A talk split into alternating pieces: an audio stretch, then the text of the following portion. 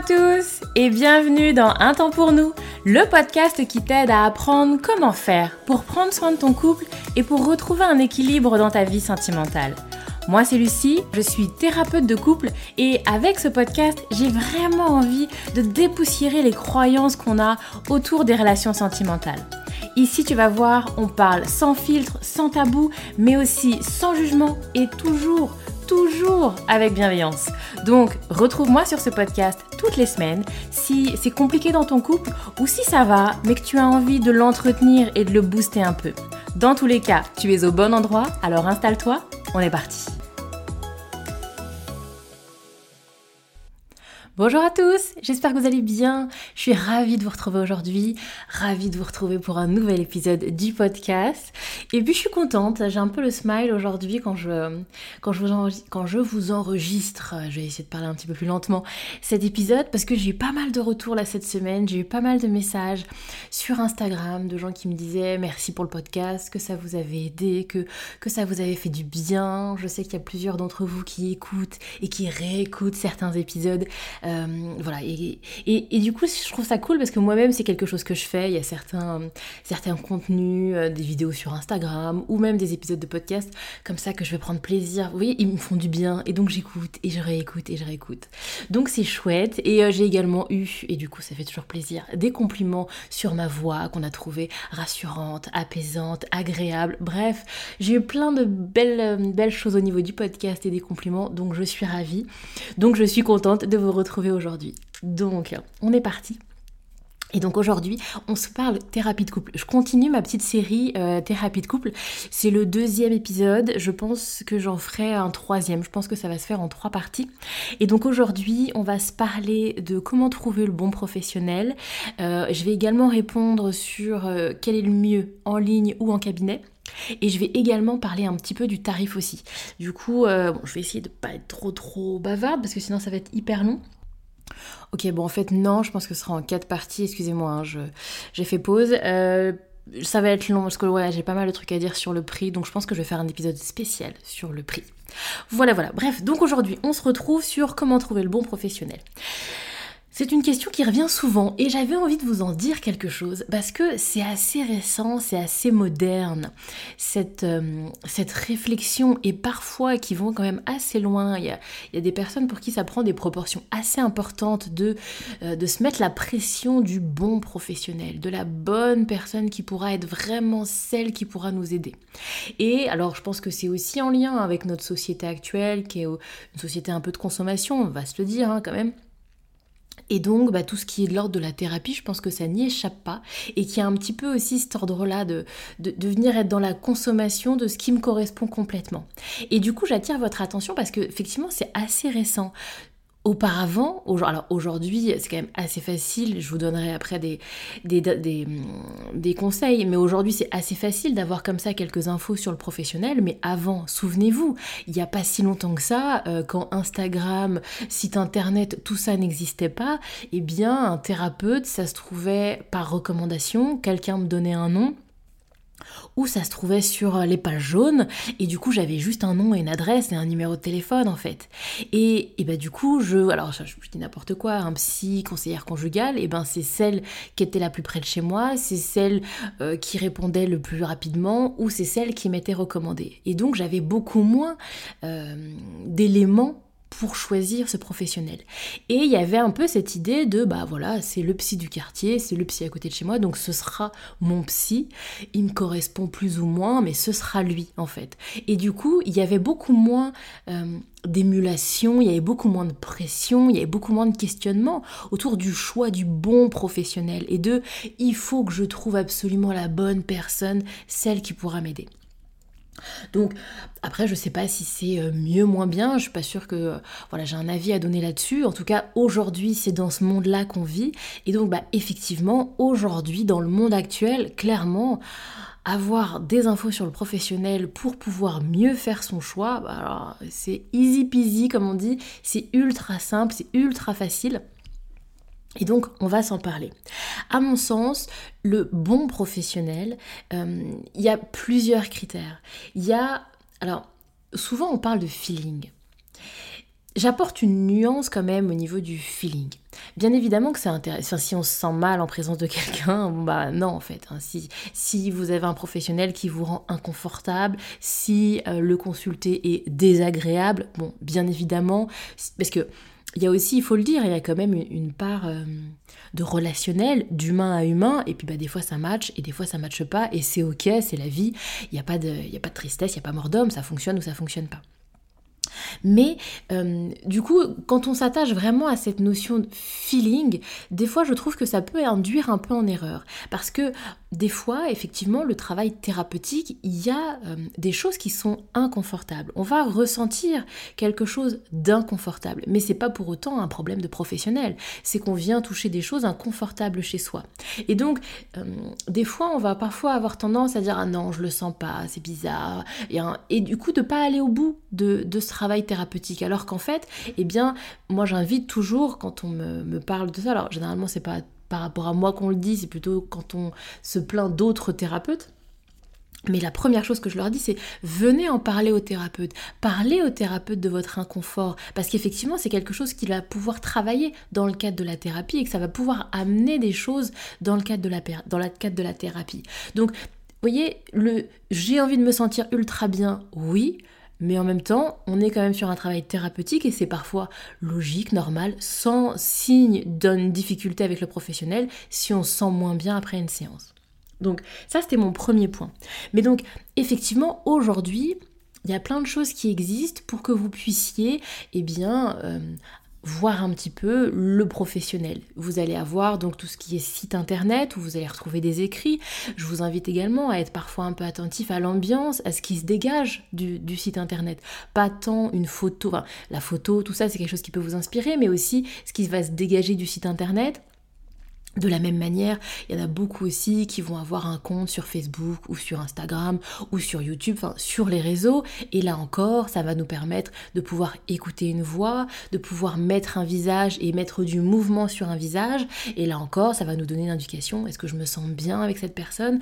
Est-ce que je me sens à l'aise pour me dire, ok, bah c'est avec cette personne-là? Oui, j'ai bien envie de, de pouvoir me lancer et d'y aller. Donc, à mon sens, voilà, ce que j'avais envie de vous transmettre, c'est ok, j'entends cette idée de il faut que je trouve le bon professionnel, mais je nuance, ne vous mettez pas une pression de malade mental, ayez conscience quand même que c'est quelque chose d'assez moderne et que bah, pour autant, il y a quelques temps, il n'y avait pas tout ça, il n'y avait pas les réseaux, il n'y avait pas il n'y avait pas Instagram, etc. Et pour autant, les gens allaient voir les thérapeutes et étaient très contents de leur thérapie pour autant. Voyez ce que je veux dire? Donc, je pense que euh, ça peut être quelque chose d'intéressant, mais ne nous mettons pas une pression à trouver le bon professionnel. Et encore une fois, moi, c'est ce que je dis aussi. Euh, je, alors, je, je pense que je suis une bonne professionnelle. Oui, on peut se le dire, d'accord. Mais, je pense qu'il y en a plein d'autres en fait. Et que bah, si c'est pas moi, et je pense que plein d'autres thérapeutes de couple pourraient euh, également vous aider grandement en fait. Euh, vous voyez, il y a vraiment cette idée-là. Je suis pas miraculeux, je suis pas unique, spécial, je suis pas la seule et unique personne qui peut vous faire du bien et vous permettre d'aller mieux. Bien évidemment que non, heureusement d'ailleurs. Donc il y a tout un tas de bons thérapeutes et j'attire aussi votre attention sur cette notion de recommandation, qui peut être à mon sens, alors j'allais dire il y a du bon et du moins bon sur la recommandation parce que c'est pas non plus euh, systématique c'est pas parce que vous avez votre voisine votre copine qui a adoré son thérapeute que vous ça va se passer pareil hein, c'est pas, pas non plus systématique. Mais ça peut être déjà un, un bon aiguillage mais pour ça, eh bien, il faut, il faut en parler. Et souvent, bah, c'est là que le bas blesse, en fait. Moi, j'ai je, je, déjà, déjà rencontré des, des, personnes où les deux personnes qui se connaissaient étaient euh, passées par moi sans même se le dire, en fait. Parce que ni l'une ni l'autre n'avait dit qu'elle avait des difficultés dans sa relation de couple. Et c'est par la suite, en fait, plus tard, quand ça allait mieux, alors elles ont pu en parler et elles ont souri de voir qu'elles avaient vu, en fait, la même personne. Vous voyez si effectivement euh, vous avez envie de faire travailler votre réseau, alors bah, il faut en discuter, il faut en parler, poser des questions et bien évidemment que ça peut être ultra intéressant d'avoir quelqu'un qui vous partage, euh, il va vous dire comment il l'a ressenti, comment il s'est senti, euh, ce qu'a pu lui apporter le thérapeute de couple et du coup tout de suite ça peut aussi donner un éclairage. Donc voilà ce que je dirais sur le bon professionnel. Ensuite, la question aussi c'était est-ce que c'est plus pertinent en ligne ou en cabinet? Alors ça, c'est quelque chose qui revient assez souvent. Moi, je sais que là, donc, euh, pour ceux qui savent pas, à partir du mois de septembre, je vais également ouvrir un cabinet, euh, donc dans l'Essonne, euh, dans le 91. Mais avant, j'étais 100% en ligne. Et j'avais très régulièrement des gens qui me demandaient, ouais, mais est-ce que du coup, en ligne, ça marche aussi bien? Est-ce que ce serait pas mieux plutôt dans un cabinet? Qu'est-ce que j'en pense? Donc, du coup, alors moi, ça fait longtemps que je, travaille dans les métiers d'accompagnement, donc j'ai déjà euh, reçu des gens en présentiel. Donc j'ai un peu un comparatif, on va dire ça comme ça.